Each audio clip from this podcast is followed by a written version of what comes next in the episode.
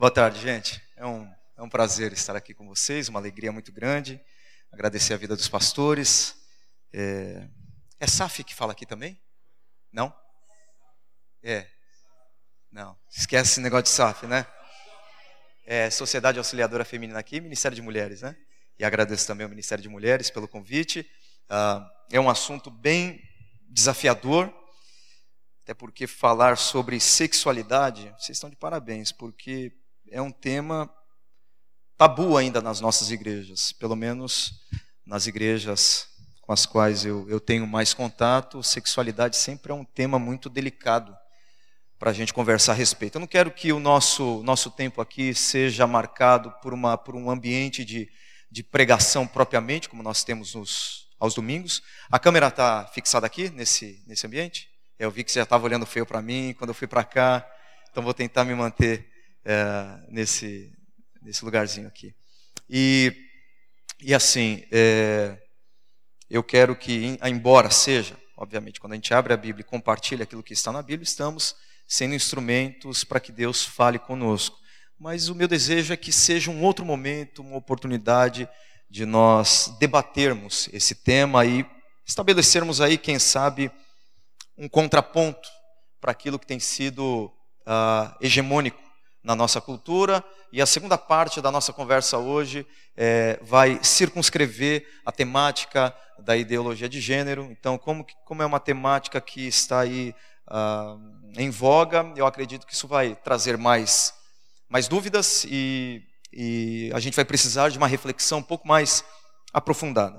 Então, nossa intenção é falar sobre a sexualidade. Segundo a Bíblia, vou tentar ser o mais rápido, o mais breve, o mais sucinto. Essa é uma atividade difícil para mim, o Milton.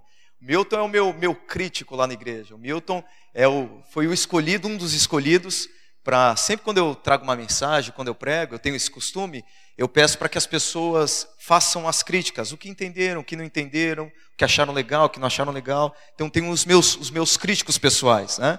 É, eu dou aula, inclusive, sobre isso em, em Campinas, e eu sempre estimulo os alunos a terem companheiros, amigos, queridos, que vão criticá-los, que vão falar sobre o sermão, como que foi, como que não foi, não para elogiar, porque o que os membros geralmente fazem é, é tecer elogios aos, aos pastores. Eu peço só para criticar, apresentar os pontos negativos do sermão.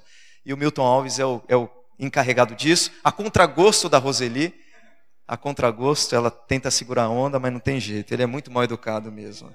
Ele exagera demais. Às vezes ele bate, eu chego desanimado em casa, mas faz parte. Mas, com quanto eu tenho essa tendência a falar muito, eu vou ser o mais breve possível e trabalhar primeiro as distorções da sexualidade. Primeira distorção, por isso que é um tema tabu, é que a sexualidade ou o sexo, vamos tratar aqui uh, o termo mais, mais específico, sexo, atividade sexual, ainda tem sido ou foi há muito tempo criminalizada. Então, uma, uma visão distorcida da sexualidade ou do sexo é exatamente a criminalização do sexo apenas como fonte de prazer. Ah, abstinência sexual como um bem supremo.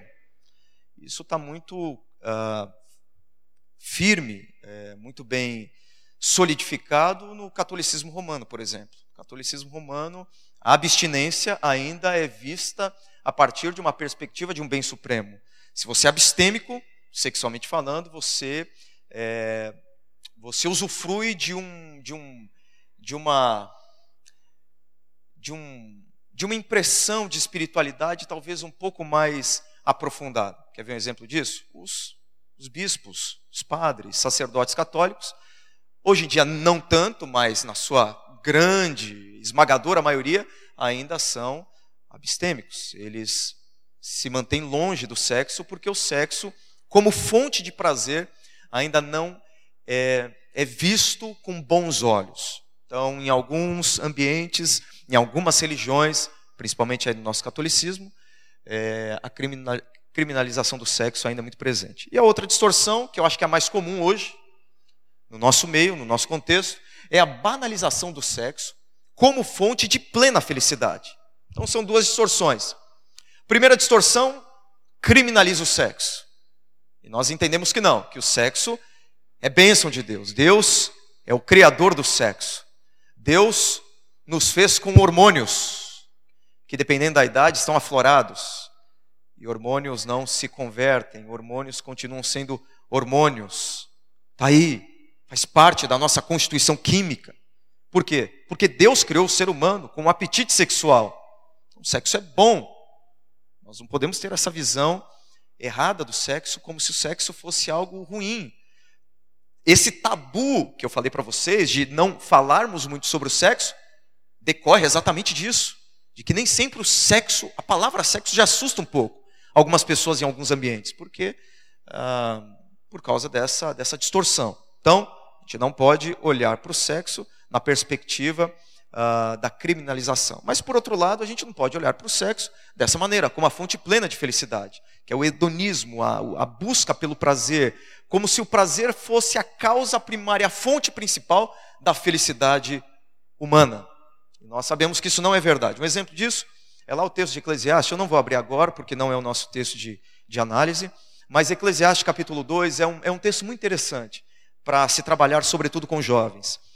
Eu não sei se você já ouviu falar no, no, livro de Eclesiastes, é um livro um tanto quanto confuso de se entender, não é verdade? Você abre a Bíblia, você lê a Bíblia você começa a ouvir e a ler da boca do escritor bíblico de que tudo é vaidade, e a vaidade, a palavra vaidade no original é, é vento, é vapor, é algo inútil, etéreo, poroso, que não tem consistência, estrutura, que não significa nada. Tudo é vaidade. Você fala, mas que negócio é esse? Tudo é vaidade? Então para que, que eu estou vivendo? Para que, que eu existo?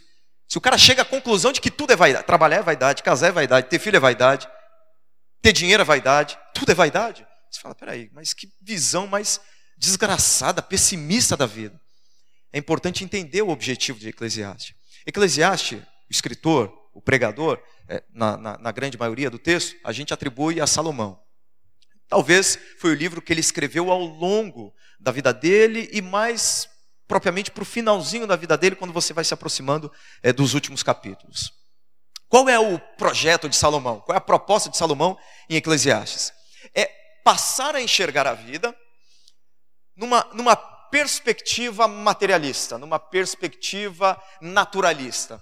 É, é como se Salomão fosse um homem temente a Deus, que amava a Deus com todos os seus erros, mas que num determinado momento da vida dele, ele tomou a decisão de enxergar a vida sem que Deus fizesse parte dela.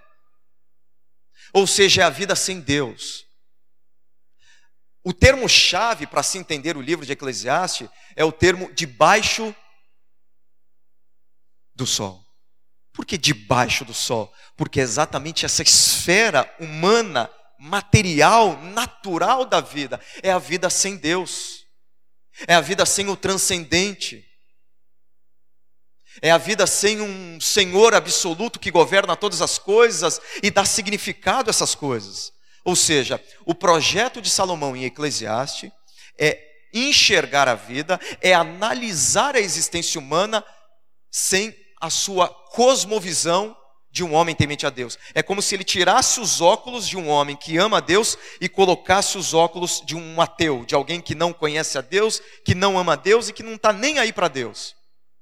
É por isso que ao mesmo tempo em que você vê Salomão chegando à conclusão de que tudo é vaidade, em determinados momentos espasmódicos, você percebe Salomão sendo trazido novamente à realidade, dizendo: Mas nós precisamos temer a Deus, mas nós precisamos respeitar a Deus. Ou seja, é como se ele tivesse alguns lapsos, lapsos de sanidade espiritual no decorrer do seu livro. Por que, que eu estou dizendo isso? Porque Eclesiastes capítulo 2 é exatamente o projeto de alguém que não ama a Deus de se lançar numa numa caminhada rumo à felicidade. Ele disse assim: Chegou um momento na minha vida que eu disse a mim mesmo: busco o prazer. Começo do capítulo 2 de Eclesiastes.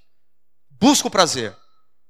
E aí ele começa a narrar os lugares nos quais ele buscou prazer, verdadeira felicidade. E aí Salomão chegou à mesma conclusão que essa banda muito antiga aí, que o Milton Alves, na época que ele tinha cabelo, ele curtia, balançava suas madeixas ouvindo essas músicas, Rolling Stones. Se lembra da música do Rolling Stones? Satisfaction. I can get no satisfaction.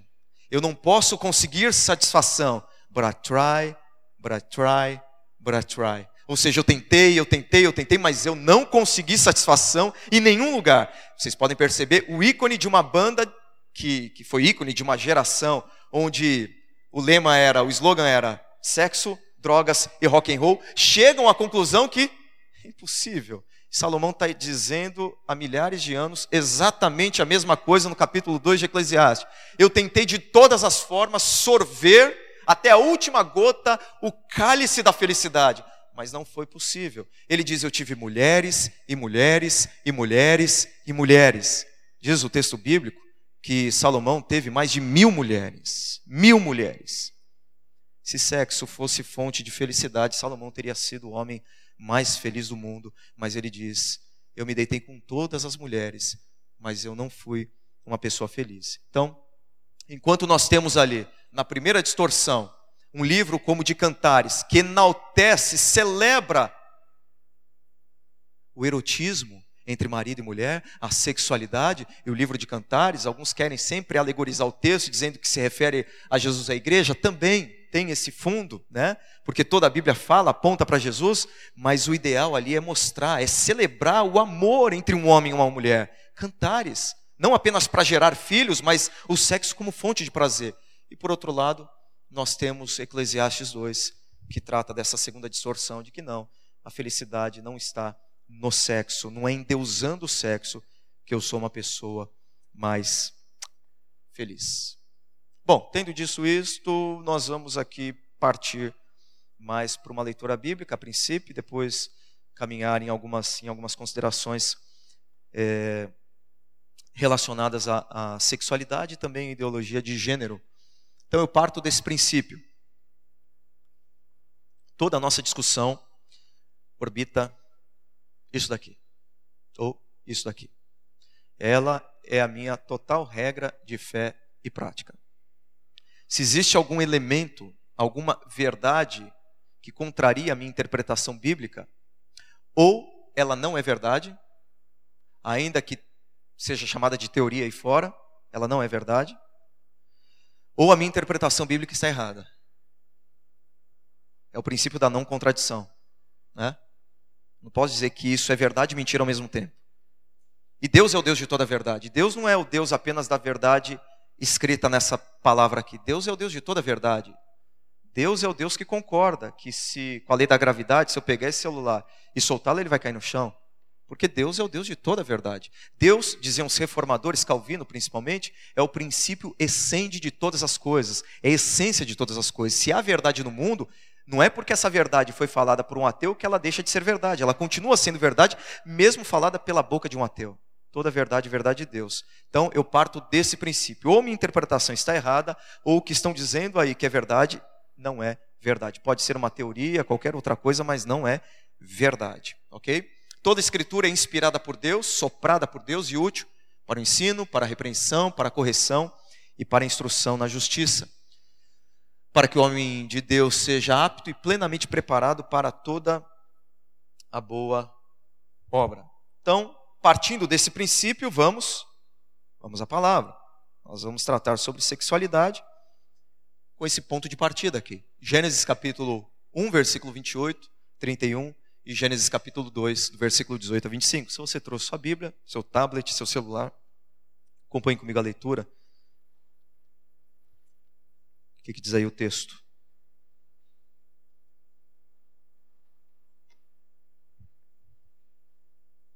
Primeiro livro da Bíblia, Gênesis. Então é o ponto de partida mesmo. Que eu entendo que Gênesis é quando Deus lança os fundamentos, não apenas do mundo, matéria, abóbada celeste, mas os fundamentos da família, que inclui a sexualidade. Versículo 28. 27. Criou Deus, pois, o homem à sua imagem, a imagem de Deus o criou. Primeiro homem aqui, o termo é Adam, que é, pode ser o sentido de humanidade, é um termo mais genérico. É, é como se nós, como se fosse a nossa expressão ser humano. Nome de um homem também, não, não desacredito nisso, de Adão, mas é um termo mais genérico. Porque quando ele diz criou Deus, pois o homem, o ser humano, a sua imagem, a imagem de Deus o criou, ele vai qualificar agora, ou ele vai detalhar. Ele não vai usar mais o termo Adam, que pode ser um termo genérico, mas o termo específico, homem e mulher. No original aqui, macho e fêmea. os criou. E Deus os abençoou e lhes disse: Sede fecundos, multiplicai-vos, enchei a terra. Então aqui é a ordem para o homem manter relação sexual com a mulher, porque ele só vai ser fecundo, multiplicar, encher a terra à medida que ele se relacionar sexualmente com a Eva. Então Deus cria o ser humano, cria o homem, cria a mulher, cria o macho, a fêmea e diz: agora façam sexo. Dominai sobre os peixes do mar, sobre as aves dos céus e sobre todo animal que rasteja pela terra. Agora o capítulo 2. Ah, tem um 31 também, né? Pulei. Viu Deus tudo quanto fizer e eis que era muito bom. Então aqui é Deus qualificando toda a criação: homem, mulher e também o sexo. Só coloquei o versículo 31 para mostrar que tudo que Deus criou, tudo foi muito bom. É, teve a aprovação de Deus. Se Deus aprovou, é porque foi muito bom mesmo. Capítulo 2, versículos 18, 19, 20, 21, por aí vai. Vamos tratar aqui desse trecho da formação da mulher. Disse mais o Senhor Deus: Não é bom que o homem esteja só, far-lhe-ei uma auxiliadora que lhe seja idônea, que lhe seja igual, que lhe seja semelhante. Então, funcionalmente falando, são diferentes. Ontologicamente falando, são absolutamente iguais. Então há diferenças entre homem e mulher. Havendo, pois, o Senhor Deus formado da terra todos os animais do campo e todas as aves dos céus, trouxe-os ao homem para ver como este lhes chamaria. E o nome que o homem desse a todos os seres viventes, esse seria o nome deles. Deu nome o homem a todos os animais domésticos, às aves dos céus e a todos os animais selváticos.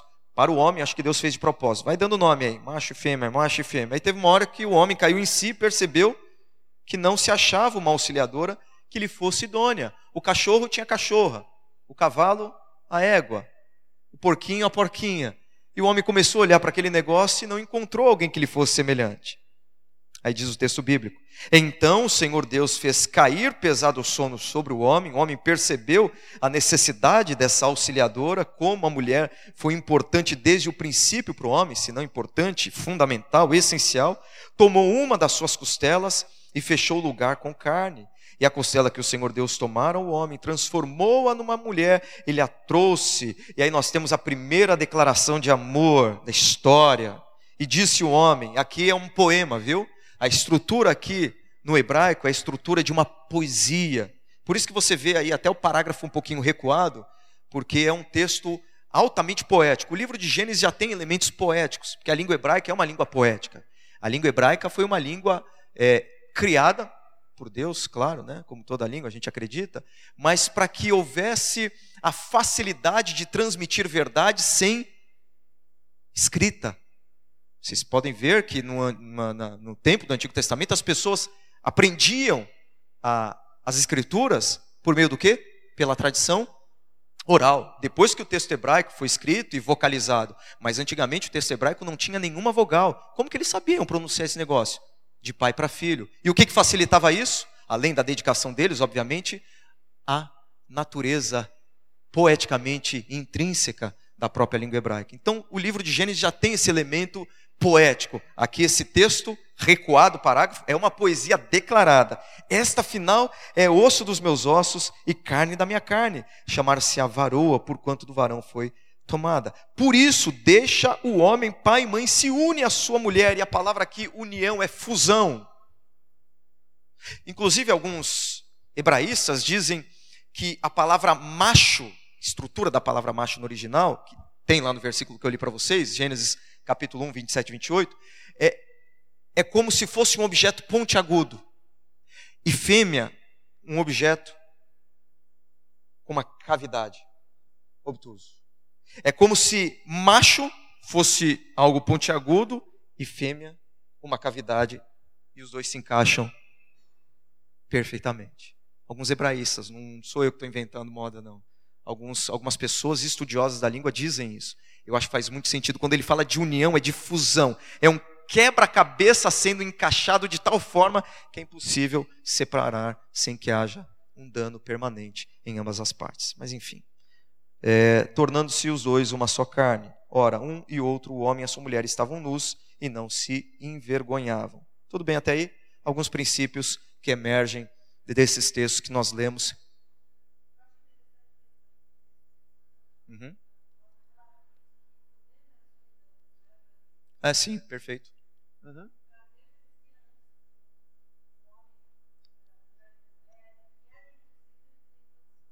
Perfeito. Uhum.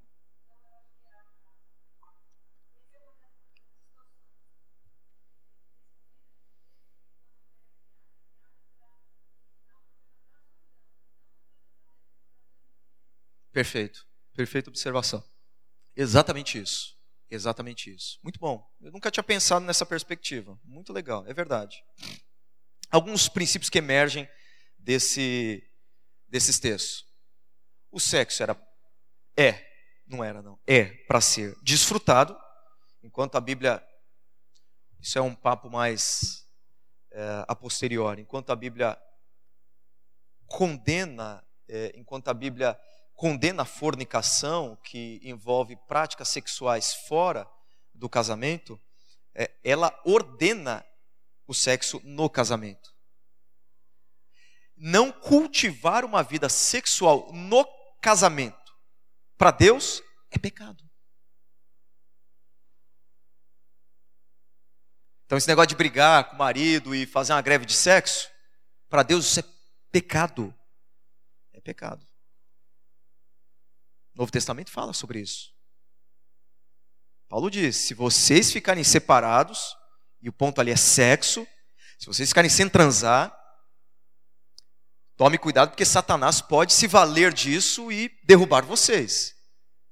Então, enquanto fora do casamento Deus diz não, espera, no casamento Deus diz sim, porque o sexo é para ser desfrutado, foi criado para isso mesmo. tem até algumas pesquisas, Deus Deus tem razão.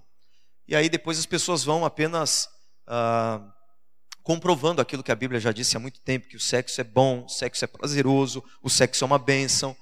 Sexo é o segredo para um bom relacionamento. Um novo estudo mostrou a frequência sexual está diretamente associada à parceira e troca de afeto entre o casal, contribuindo para uma relação saudável. Então, o bom relacionamento entre o casal não se restringe ao sexo, mas o sexo é uma parte importantíssima de uma boa relação conjugal. Fazer sexo regularmente aumenta a produtividade, revela estudo. Segundo a nova pesquisa, pessoas têm orgasmo pelo menos uma vez por dia, são mais propensas a conseguir emprego, trabalhar melhor e subir na carreira. Homens, tem aí os argumentos. Então vocês estão bem amparados aí. Estão resguardados. Mulher começou a reclamar, ó, você não quer ser produtiva? Quer trabalhar bem? Está aqui. Só para confirmar. O sexo é para ser desfrutado entre homem e mulher. Então a gente não precisa gastar também muito tempo falando isso, sobretudo aqui no nosso ambiente.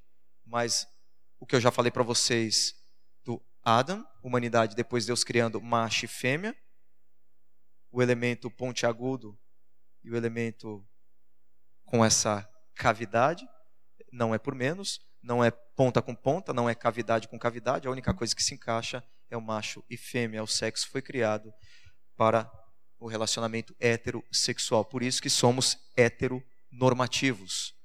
É, sem entrar na questão de como lidar com o contrário, com o contraditório, nada disso. Apenas mostrando para vocês que o projeto inicial de Deus para a humanidade foi construir relacionamentos entre homens e mulheres. O sexo é para ser desfrutado entre um homem e uma mulher. Então, o sexo é prazeroso, o sexo é heterossexual e também é monogâmico. O casamento, né? O sexo é para ser desfrutado entre um homem e uma mulher. Você vai falar, mas é claro? Não, claro não. Parece que é claro, mas não é tão claro assim. Essa foi uma recente pesquisa, saiu. 50% dos homens brasileiros já traíram, diz estudo mulheres traem menos, mas esse menos aí é, tá aí. A média de 40%. Tá quase 50-50. Disseram ali que 30%, mas é, co, é como se, viu? Gente, é como se metade dos homens aqui já tivessem traído suas mulheres. Claro que não faz sentido, estou dizendo assim, em termos de proporção. É muita gente.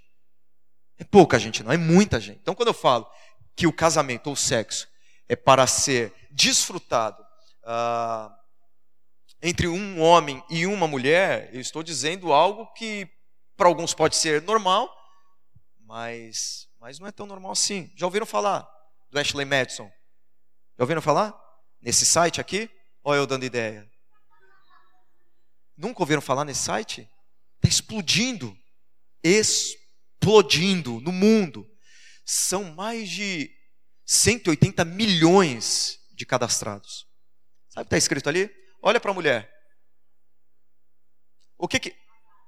Ela é casada. Olha aqui, ó. Falando para ficar o quê? Quietinho. E olha só o, o slogan: A vida é curta, tem um caso. Por isso que eu estou falando que não é tão normal assim, é um homem, uma mulher. Ah, eu sei, eu sou casado. Estou falando para você tomar cuidado com isso.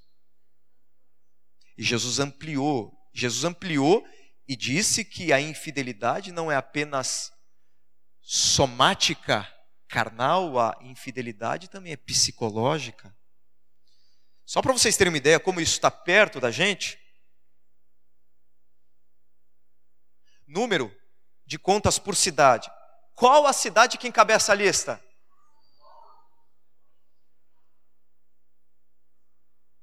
Qual?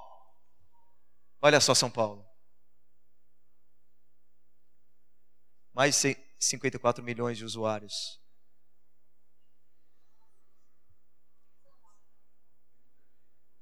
Proporcionalmente, claro, a gente, se a gente entrar no campo da proporção, é muito maior. Não, não tem. Mas assim, o que eu estou mostrando é que é muita gente. E está perto da gente. Está longe lá não. Está bem pertinho de cada um de nós. Pode falar. Já aumentou? Sério? Já está 390. Já aumentou, já aumentou. Rodolfo falou que já aumentou 390 mil. Então isso aqui está ultrapassado. Que site você viu? Que site você viu? No próprio? É? Ah, ah, foi teu pai. Tá bom, então tudo bem. Roseli fica tranquila, foi teu pai que falou para entrar. É, para criticar o meu dado.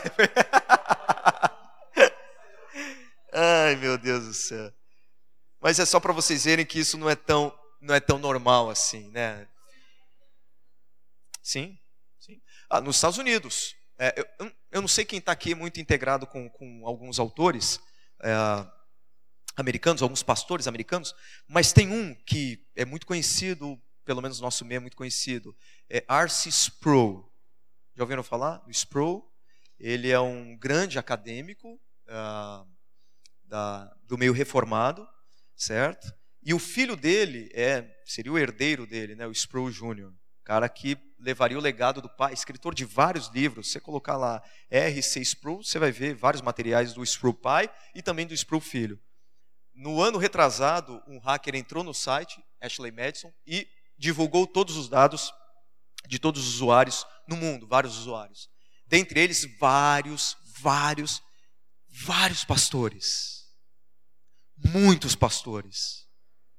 Muitos, dentre eles o Sproul. Ele pregou aqui várias vezes na minha denominação, ele veio, Congresso da Fiel, quem sabe conhece a editora Fiel, já veio pregar na Fiel e foi divulgado o cadastro dele na, no Ashley Madison. Então, eu estou falando para vocês, é algo que está muito perto da gente e a gente tem que tomar muito cuidado porque Deus criou o casamento e o sexo para que ele seja desfrutado apenas com a pessoa que você escolheu para viver o resto da sua vida. E também, um pouco mais controverso, o sexo é para ser desfrutado entre um homem e uma mulher no contexto do casamento.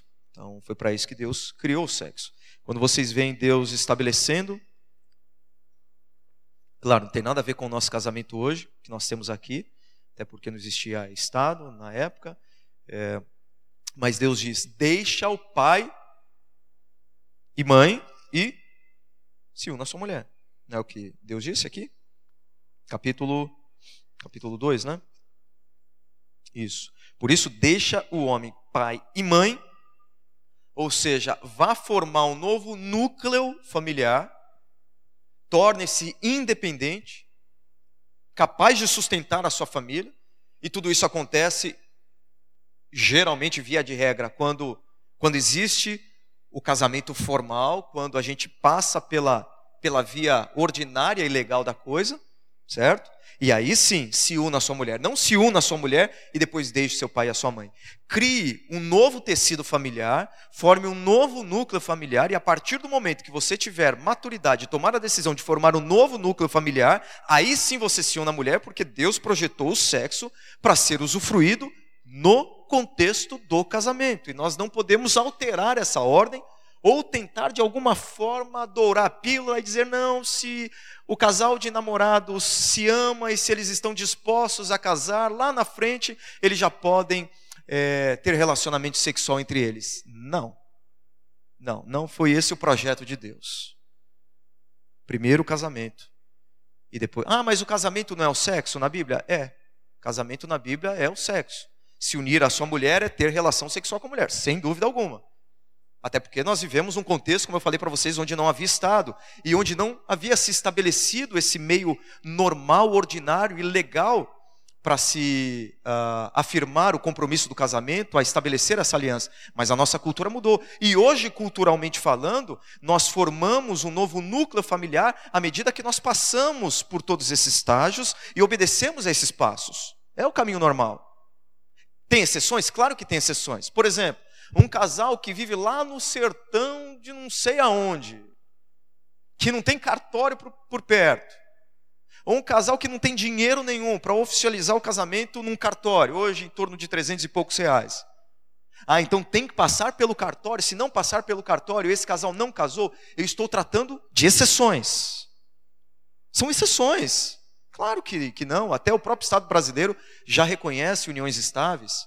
Agora, o camarada de São Paulo, que tem dinheiro para ir no cartório e casar, que tem total condição, e dá essa desculpa e, e, e usa a exceção como fonte de autoridade, ele está usando essa argumentação simplesmente para escamotear algo ruim dentro do coração dele, que é a não disposição de estabelecer vínculos, de assumir compromisso sério porque as pessoas não querem passar por essas vias legais, ordinárias, porque se não der certo, sabe o que a gente faz?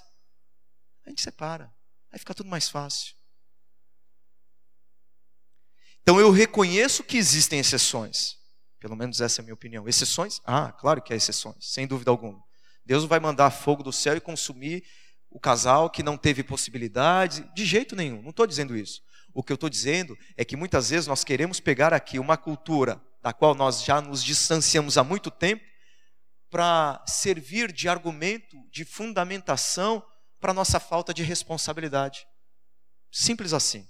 Mas, originalmente falando, o casamento é: eu formo um novo núcleo familiar, eu caso, e naquela época havia toda uma, uma, uma liturgia para se casar, né? O pai levava o filho à busca da esposa. Tinha, tinha elementos culturais que marcavam um compromisso sério. Na época de Jesus também. Não era nada atestado, assinado lá no Estado e, e aferido um cartório. Nada disso. Mas havia, tanto no Antigo, no Novo Testamento também, toda uma cerimônia, toda uma liturgia que marcava o casamento. E hoje nós temos, culturalmente falando, nós temos também toda uma liturgia. Não precisa obedecer essa liturgia que nós temos. Não, tem que casar de véu, grinalda, entrar na igreja e tal, tal, porque casamento, na nossa, na nossa linha uh, evangélica, não é, não é sacramento. Mas existe, existe um caminho traçado para se casar. Né? E as pessoas querem pular esses. Não, cartório, não, não, a gente só vai juntar as coisas, porque a Bíblia diz que aqui é a união que forma o casamento e está tudo bem, está tudo certo o que eu tenho visto, eu lido muito com jovens, o que eu tenho visto é que esse tipo de argumentação frequentemente flui a partir de uma tentativa de minimizar os compromissos que o casamento traz para nós. Então é muito melhor uh, evitar muita burocracia, muita coisa, porque se não der certo, uh, a cisão também fica mais tranquila, mais fácil e menos dolorida para ambas as partes. Uhum.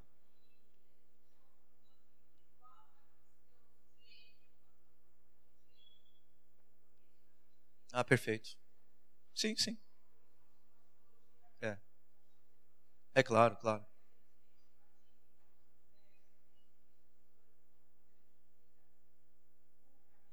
Uhum. É. Eu, eu, eu vou falar sobre, sobre essa questão uhum. No último sábado desse mês.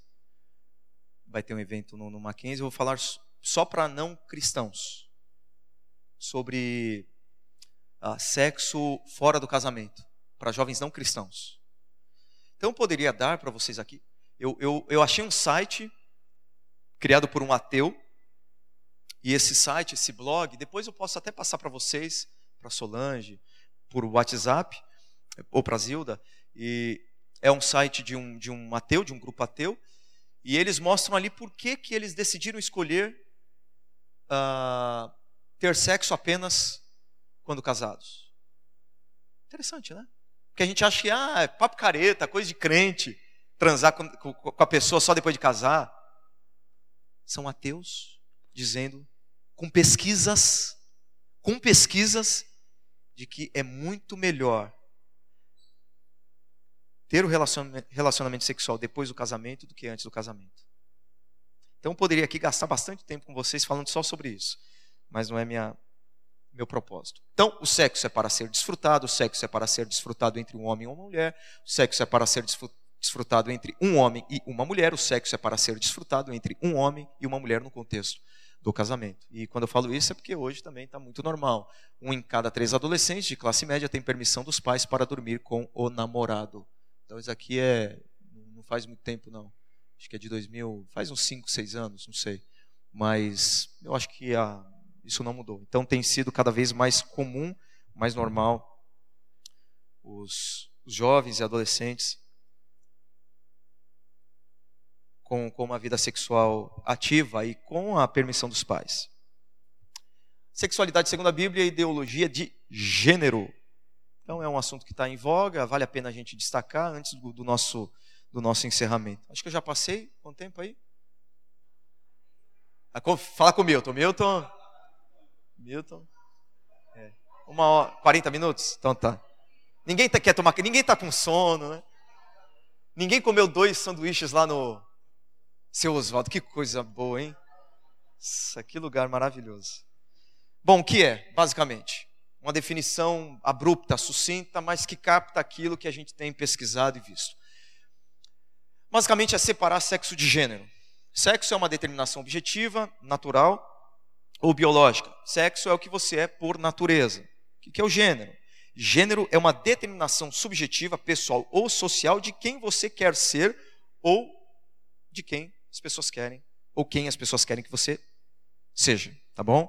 Então, sexo tem a ver com a, estrutura física, a fisiologia, com a genitália masculina ou feminina, enquanto que o gênero é uma determinação subjetiva, se você quer ser homem ou você quer ser mulher. Antigamente se via sexo e gênero, se bem que o gênero nem era muito utilizado e às vezes o gênero era sinônimo de sexo, mas a, a visão tradicional é de que o gênero emerge ou decorre do sexo. Então, o sexo é uma determinação, de fato, biológica e o gênero é uma determinação que flui dessa determinação biológica. Mas aí começaram a se questionar essas coisas. Vocês viram aí em 2015, o Enem trouxe uma, uma, uma questão sobre a Simone de Beauvoir, né? E Simone de Beauvoir disse, isso popularizou, e eu acho que é por isso que o debate se acalorou, que ninguém nasce mulher, ela se torna mulher, que a mulher seria algo no meio aí do homem e do eunuco, diz a Simone de Beauvoir. O que ela quer dizer com isso, eu não sei, mas ela diz que a mulher, ela quer colocar a mulher no mesmo degrau e, e na mesma condição de força, de, de, entre outras coisas, do homem, e ela acaba dizendo que a mulher está no meio termo aí, entre o eunuco, entre, entre o homem, o macho, mas a, a, grande, a grande declaração dela, e que, que não que a popularizou, ela sempre foi uma, uma mulher muito destacada e muito conhecida, muito vista, muito, muito lida, mas essa, essa frase depois do Enem acabou gerando aí grandes debates, alguns bem acalorados. Ninguém nasce mulher, ela se torna mulher. Simone de Beauvoir, ela está muito bem amparada por outros teóricos, outros teóricos que vêm já de muito tempo atrás, como Robert Stoller, nesse livro pioneiro Sex and Gender, sexo e gênero. Ele foi o primeiro, era um psiquiatra muito renomado, se eu não me engano, daquele hospital Joseph Hopkins, nos Estados Unidos, um dos, dos melhores hospitais dos Estados Unidos, por 30 anos. E esse psiquiatra foi o primeiro a conceituar a sexo e gênero e mostrar que há discrepância, há diferença entre, entre sexo e gênero. Ele, ele trabalhou muito tempo com os intersexuais, que é um termo mais, sei lá, politicamente correto para hemafroditas. E no tratamento desses, desses intersexuais, ele acabou percebendo que era muito mais fácil trocar o sexo daquela pessoa, do homem, da mulher, do que, do que trocar o gênero. Então ele começou a conceituar. Então ele mostrou que existe realmente um sexo biológico, existe um gênero que é diferente daquele sexo biológico. E a partir daí, por causa dessas cirurgias e de acompanhar essas pessoas, ele escreveu esse, esse livro, que é pioneiro. Então, ele foi o primeiro, pelo que eu tenho, pelo que eu tenho lido e visto, ele foi o primeiro a conceituar o que é gênero de uma forma diferente daquela que nós estávamos acostumados. Agora tem um outro, talvez esse tenha sido o, o precursor aí desse, desse movimento mais militante de gênero, uh, que é o John Money.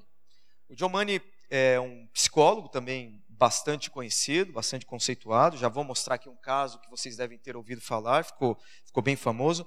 Mas ele foi o primeiro a falar a respeito, a tratar do, do, do, do papel de gênero. O que é o papel de gênero? O papel de gênero é aquilo que você faz, ou que fazem com você, e que vai identificá-lo ou identificá-la como homem ou mulher, um gênero masculino ou feminino. Exemplo. A criança nasceu com dois anos, ao invés do papai dar um carrinho para ele, deu uma boneca. Ao invés de vesti-lo de, de azul, o vestiu de rosa. Essas questões simples aí são os papéis de gênero. Então, o que o Mani vai dizer é que esses papéis de gênero, eles têm total influência, ou melhor, não total influência, esses papéis de gênero vão determinar o que aquela criança vai ser, mesmo tendo sexo masculino ou sexo feminino. Obrigado, querido. Obrigado. É, esses papéis de gênero Lembram-se da, da, definição que fizemos no começo? Sexo, determinação biológica, e gênero, uma determinação social. E esses papéis de gênero é o que vão determinar se a criança vai ser masculino ou feminino, embora tenha pênis ou vagina. O ser humano, independentemente do sexo biológico, pode funcionar como o gênero socializado. O sexo da criação pode transcender a morfologia genital externa. Essa foi a grande tese desse psicólogo, do Mani. Então ele está defendendo aqui que o ambiente, que a sociedade vai dizer para aquela criança, ou vai dizer para aquela pessoa o que ela é, não mais o sexo dela. Eu não sei se vocês já ouviram falar no David Haim. David Haim foi um caso que ficou famoso, que oriundo das, das observações ou dos experimentos do John Money. Uh, David, a família Haim, né, teve é, casal né, teve filhos gêmeos. Esse menino, que na época não era chamado de David, nem me lembro, acho que era Bruce Haim, sei lá. E quando eles tinham sete meses, os pais, o casal Haim, percebeu que, que eles tinham uma dificuldade para urinar. Então acabaram levando para o médico, o urologista fez uma cirurgia e no Bruce essa cirurgia não foi bem sucedida. Ao invés do médico utilizar um bisturi, utilizou uma agulha ah, cauterizadora, fazendo com que o pênis da, da, da criança fosse quase que decepado por inteiro. Então ele teve uma, um problema irreversível no pênis, é, quando, quando criancinha. E aí o que, que aconteceu?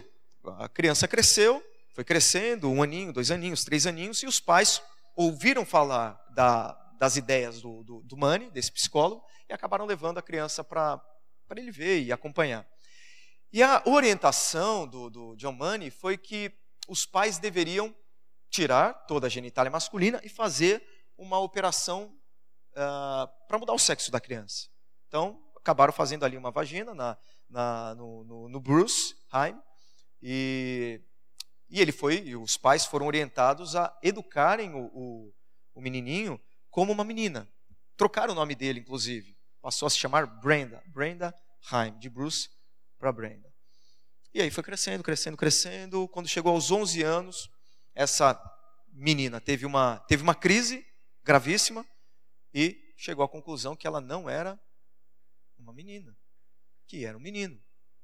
Os pais criaram como menina. A genitália era feminina. Tudo. Mas chegou aos 11 anos e a Brenda falou: pai, eu não sou Brenda, sou Bruce. Já tinha mudado o nome. Aí tiveram que mudar o nome dele de novo para David Rhyme. E, e a história é, é muito triste. O irmão dele teve sérios problemas, vários problemas, acabou morrendo de overdose. O David, depois de algum tempo, se casou, não podia ter filhos, obviamente, né? em razão de todas as transformações pela, pelas quais ele passou, não pôde ter filhos. Por causa disso, ele teve um casamento pelas ah, fragilidades dele ou pela, pelas limitações dele, ele teve um casamento infeliz. Ah, e aí ele acabou se matando, né? Novo ainda. Ele tinha basicamente a cidade, ele acabou se matando. Antes de se matar, ele foi em rede nacional desmentir o John Money, porque o John Money dizia que é, era uma, uma relação de causa e efeito. Criou como menina, é menina. Criou como menino, é menino. E ponto final. E ele veio a público dizer que não. Que durante o tempo em que ele foi criado como menina, recebeu roupas de menina, foi tratado como menina, teve o nome de menina, ele nunca sentiu uma menina. Então, o caso do David Rhyme é um caso clássico de alguém que foi educado, que foi determinado para ser alguma coisa, mas que não que não foi. Então esse negócio que gênero é algo criado artificialmente pelo meio, já tem um caso aí empírico de que isso é mentira, não é verdade. Bom, uma outra é, filósofa ou pensadora do, da ideologia de gênero é essa mulher, essa feminista Judith Butler. E ela reafirmou que os dois anteriores já tinham falado, que o gênero é uma construção cultural, por isso não é nem resultado casual do sexo, nem aparentemente fixo como sexo. Homem e masculino poderiam significar tanto um corpo feminino como masculino. Mulher e feminino, tanto um corpo masculino como um feminino. É confuso mesmo, mas a ideia de que o meio que determina e você tem o seu sexo biológico, mas você pode ter outro sexo, então a gente não tem que criar criança como nada nem como homem, nem como mulher, deixa, deixa estar, e aí a gente vai ver no que, que vai dar. A gente tem que eliminar todos os papéis de gênero, como eu disse para vocês. Todos os papéis de gênero. Você não pode criar. Então é melhor você usar, ao invés do rosa e do azul, usa o verde, porque o verde aí é uma cor neutra. Alguns usam verde para criança porque não sabem se vai ser menino ou menina. Mas a teoria deles aqui é de que você tem que usar o verde, porque o verde não é uma coisa nem outra algumas, algumas afirmações aí dela, e também já da ideologia de gênero, desse movimento. Você tem que impor uma linguagem neutra, não binária, uma linguagem inclusiva. Essa linguagem não binária é de o, a, ele, ela. Tem que acabar com isso. Tem que acabar com esse negócio. É, isso aí tem influenciado bastante, por exemplo. Uh, o próprio, próprio dicionário Oxford incluiu na sua lista de palavras esse, esse título aí, MX, que é o mux ou mix, não é nem Mr, nem Mrs, é o mix, porque você pode se referir não ao senhor, não à senhora, mas alguma coisa diferente. Então essa linguagem neutra, não binária, inclusiva, já tem feito parte aí de dicionários como Oxford, tem se tornado muito muito comum. As crianças precisam ser educadas de forma neutra também. Olha aí, isso há pouco tempo. 4 de julho de 2017. Bebê terá documento sem identificação de sexo para decidir o gênero. É, canadense. Quando crescer. Então, isso aí é mais normal do que, que a gente imagina. Pais decidem revelar o caso Sasha. Ficou bem famoso esse caso, casal britânico.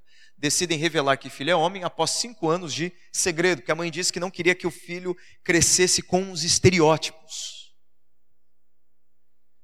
como que o filho olha para ele, olha para a mamãe e não consegue ver nenhuma diferença. Mas enfim. A família tradicional precisa desaparecer para a ideologia de gênero, é isso? Saiu aí no Estadão, essa coluna. Acabem com o tormento das festas de Dia das Mães da escola. Aproveitem, cancelem a do Dia dos Pais também. Muitas escolas aqui em São Paulo, uma escola lá em Santos, já têm adotado essa, essa prática de não chamar Dia dos Pais Dia dos Pais, nem Dia das Mães Dia das Mães. Agora é o Dia dos Cuidadores, ou Dia de quem cuida. Tem até um projeto de lei querendo mudar, alterar, tirar do nosso vocabulário Dia das Mães Dia dos Pais, a fim de instituir o Dia do Cuidador. A gente sabe que esse negócio de destruir a família tradicional é um negócio muito antigo, tá? Não é prerrogativa da ideologia de gênero. A gente já tem há muito tempo, né? O Engels, que na verdade não foi Engels que escreveu esse livro, ele foi um livro postumamente ah, editado por Engels e finalizado por Engels, mas o grande autor desse livro foi o renomado Karl Marx.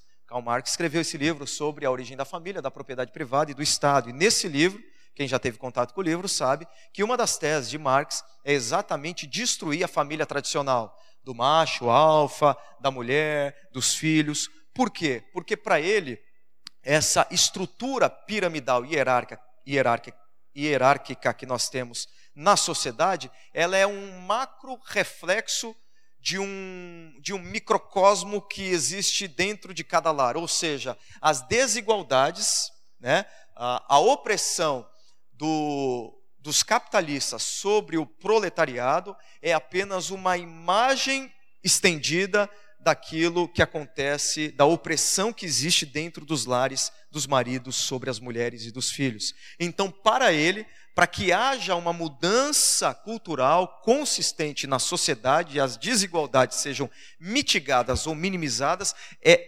necessário desqualificar e destruir a família tradicional. É por isso que você vê comunista, é, esquerdista, com perdão, quem aqui é esquerdista, junto com ideólogos de gênero e por aí vai, porque há um projeto muito bem arquitetado para acabar com a família tá? Não que você não possa ser esquerdista, até pode ser. Se você fizer juízo de valor de algumas ah, correntes do esquerdismo, aí é outro papo. Mas a gente tem que tomar cuidado, porque no bojo do esquerdismo, do comunismo, há uma tentativa de acabar com a família tradicional pelas razões já mencionadas. Há uma campanha bem orquestrada de, da ideologia de gênero em curso no Brasil. Eu não sei quem viu, eu não vi, eu recebi a notícia, coloquei, não sei se aconteceu, se não aconteceu, como que foi. Então não vou tecer muitos comentários sobre uh, esse, essa, esse drama aí. Mas Ivana decide mudar de sexo. Quando colocam, começam a colocar essas questões em novela, acabou. Aí caminho sem volta, verdade, caminho sem volta. Quando começar a colocar beijo gay, isso, daquilo em novela, é porque a coisa só tende a piorar. Só tende a piorar um programa do Fantástico, também a série Quem Sou Eu, que lidou com a ideologia de gênero, principalmente com crianças, e foi um negócio que move o coração. Você vê a criança ali confusa, não sabe o que é, a criança chorando, os pais chorando, você fala: não, é isso mesmo. Isso existe e a gente tem que entender e tratar, e ponto final. E realmente, gênero é algo construído socialmente, é, depende de uma, de uma construção uh, anterior à formação da própria genitália na criança, que acontece no cérebro, mas não passou nenhum dado, nenhuma base científica, nada empírico, somente lançou com musiquinha de fundo, e quando você tem uma musiquinha de fundo, criança chorando, pai chorando, aí você se sente movido por aquilo e acaba chamando o mal de bem e o bem de mal. Não, não estou tentando. Uh, não estou tentando dizer que a questão não é delicada, a questão é extremamente delicada mas ela também não é uma questão simples como o Fantástico colocou. É muito complexa, tá certo? Bom, eu só coloquei aqui, não, não é exatamente no Brasil, mas saiu. Homem transgênero dá luz a um menino. Aí eu falei, peraí, tem duas, tem duas coisas aí que eu não consigo entender. Como que um homem dá luz ao menino. Homem da luz.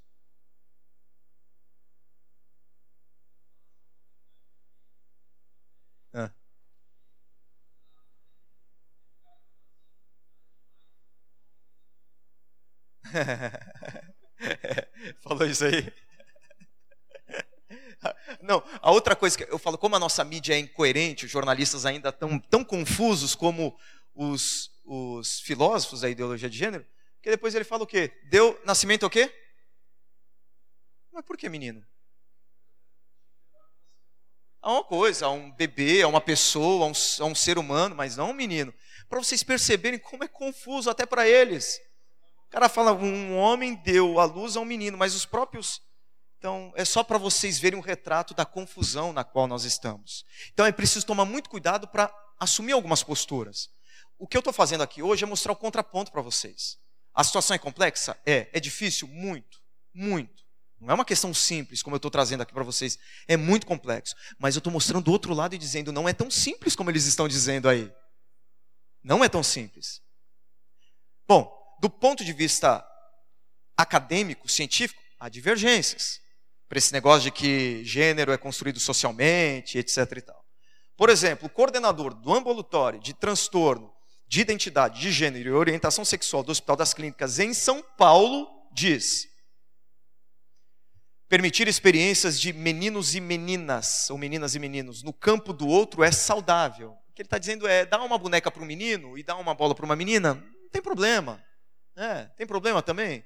Não tem problema, deixa o menino quer brincar lá com a irmãzinha de boneca, a menina quer chutar bola, não, futebol é para menino, uh, dança é para menina. Eu acho que a gente precisa realmente pensar melhor e não assumir posturas uh, sem, sem tão, é, não rígidas, metódicas. Mas aí ele diz, uh, mas forçar 100% uma situação de gênero neutro é irreal. Ou seja, a criança nascer sem uma determinação biológica de quem ela é, inclusive em relação ao gênero. Ele está falando é irreal.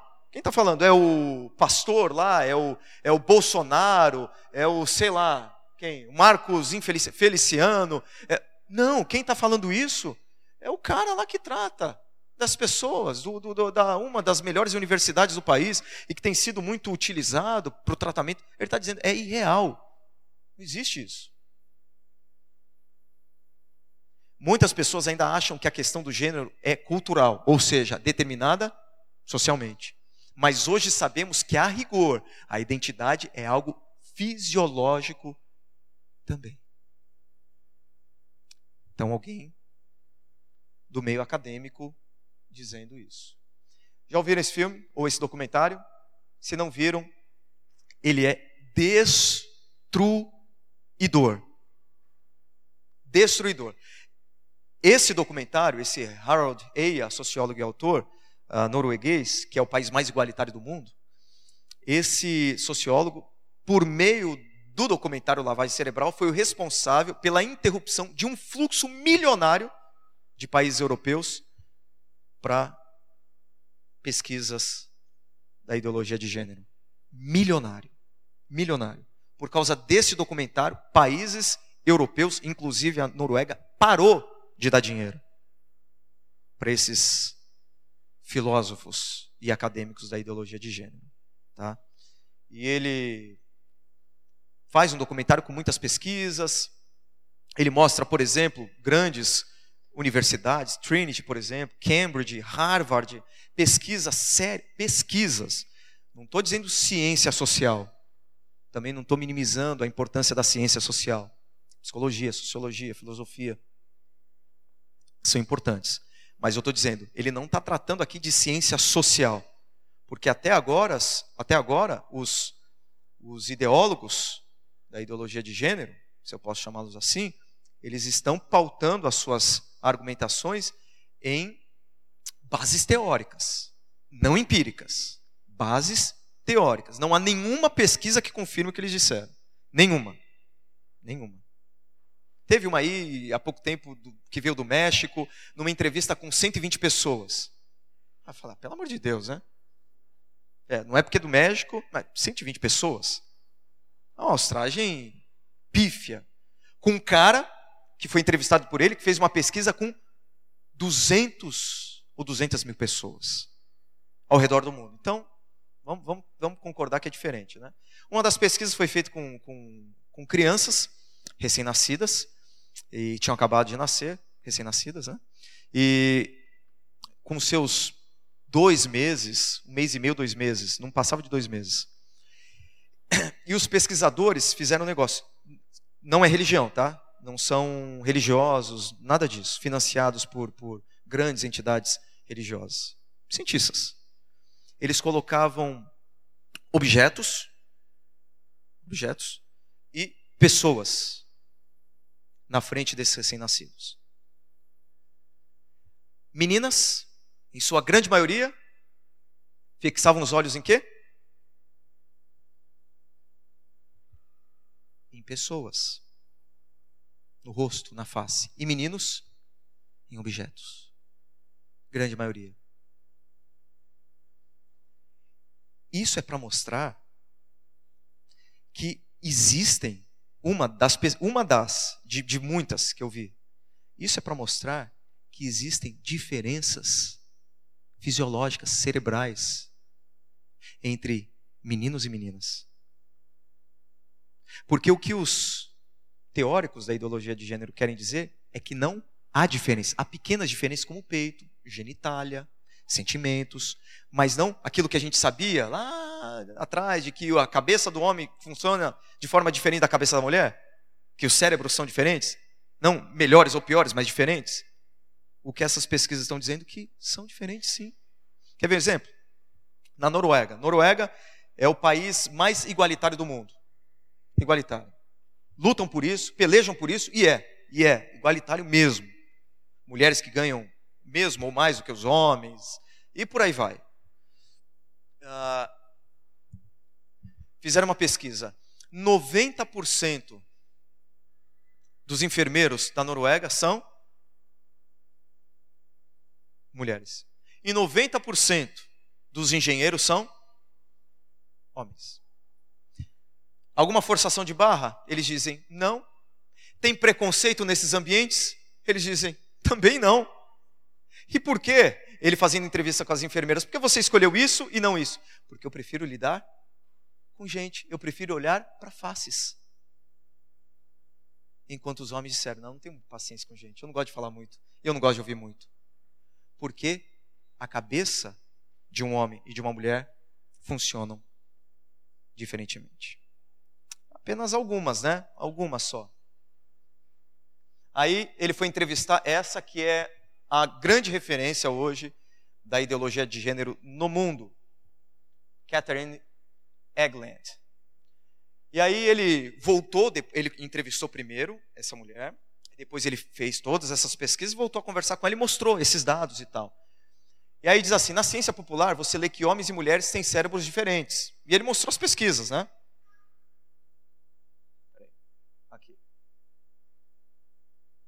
E aí ele perguntou para ela: o que, é que você pensa sobre isso? Ela disse assim: é espantoso como as pessoas se interessam em pesquisar essas diferenças. Para quê? Mas você não se interessa por essas pesquisas? Ela falou: não, isso pouco me interessa. Estamos baseando ideologia de gênero no quê?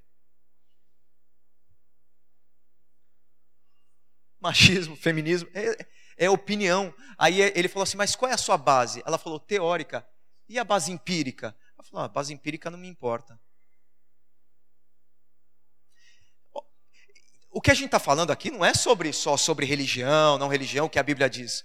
A gente está falando aqui sobre uma ideologia que tem se infiltrado nas nossas escolas, na educação dos nossos filhos, na nossa cultura, nos materiais didáticos, de quem estuda não tem dinheiro para estudar em escola particular, escola pública, né, do município, do estado. É isso que os nossos filhos estão estão vendo. É isso. Baseado no quê? Em algo comprovado, por exemplo, cientificamente, eu não estou elevando a ciência à, enésima categoria, dizendo que a ciência tem opinião para tudo e razão para tudo. O que eu estou dizendo é que a ideologia de gênero se fundamenta em estruturas porosas. E a gente não tem percebido. Se vocês puderem assistir. E esse daqui que é o Dr. Paul McHugh, ex-chefe de psiquiatria do Hospital Johns Hopkins. Ele diz assim: é biologicamente impossível a mudança de sexo. As pessoas que se submetem à cirurgia de troca de sexo não mudam de homem a mulher ou vice-versa. Pelo contrário, transformam-se em homens ou mulheres masculinizados ou feminilizadas. Afirmar que isso é questão dos direitos civis e fomentar a intervenção cirúrgica é, na verdade, colaborar e promover um transtorno mental. Então, não sou eu que estou falando isso. São pessoas que estudaram também. Então, assim como eles têm muitas, muitos estudos, do outro lado também há vários outros estudos. O que a Bíblia tem a dizer? Para a gente não se conformar com aquilo que está em voga, aquilo que é hegemônico. Eu prefiro ser biblicamente correto do que ser politicamente correto. Não adianta ser politicamente correto e biblicamente infiel e incorreto. E a Bíblia diz para a gente fazer isso. As armas com as quais lutamos não são humanas, pelo contrário, são poderosas em Deus para destruir fortalezas. Destruímos argumentos e toda pretensão que se levanta contra o conhecimento de Deus e levamos cativo todo pensamento para torná-lo obediente a Cristo. Eu vou encerrar com alguns princípios. Somos contra o discurso de ódio. Não podemos discriminar homossexuais, transexuais, transgêneros, nem qualquer outra pessoa. Se quer assumir uma postura de repreensão fria e violenta. Primeiro princípio. Segundo, não podemos também abrir mão da palavra de Deus. Somos a favor da heterossexualidade e da heteronormatividade. Terceiro princípio: Deus criou apenas dois sexos, dois gêneros. Devemos começar aqui. Esse é o padrão de Deus, sem separar ou fraturar sexo e gênero. Sexo é determinado biologicamente, gênero é a decorrência natural dessa determinação. Um se desenvolve a partir do outro. Uma coisa está ligada à outra. Quarto princípio: ao desafiar as regulamentações estabelecidas por Deus e aferidas por grande parte da comunidade científica, a ideologia de gênero cumpre as profecias bíblicas do fim dos tempos que falam da rebeldia vindoura, como Jesus diz em Mateus 24:12, porque a iniquidade, em grego anomia, que significa a é um prefixo que diz sem, nomia, lei, anomia, sem norma, sem lei, abundará e o amor de muitos se esfriará. Outro princípio, penúltimo, Jesus ama pessoas destruídas e quer libertá-las de seus pecados. Cremos que Deus transforma. Deus ama a qualquer pessoa, o homossexual, o bissexual, transexual, transgênero, seja o que for, e Deus quer mudá-los. A igreja precisa promover os três A: acolhimento, aconselhamento bíblico e, se necessário, ajuda psiquiátrica.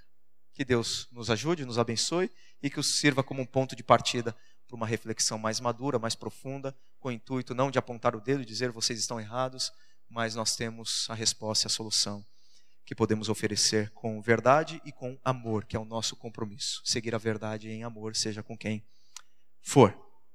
Então, a primeira parte, da minha parte, está encerrada. Deus abençoe. Obrigado.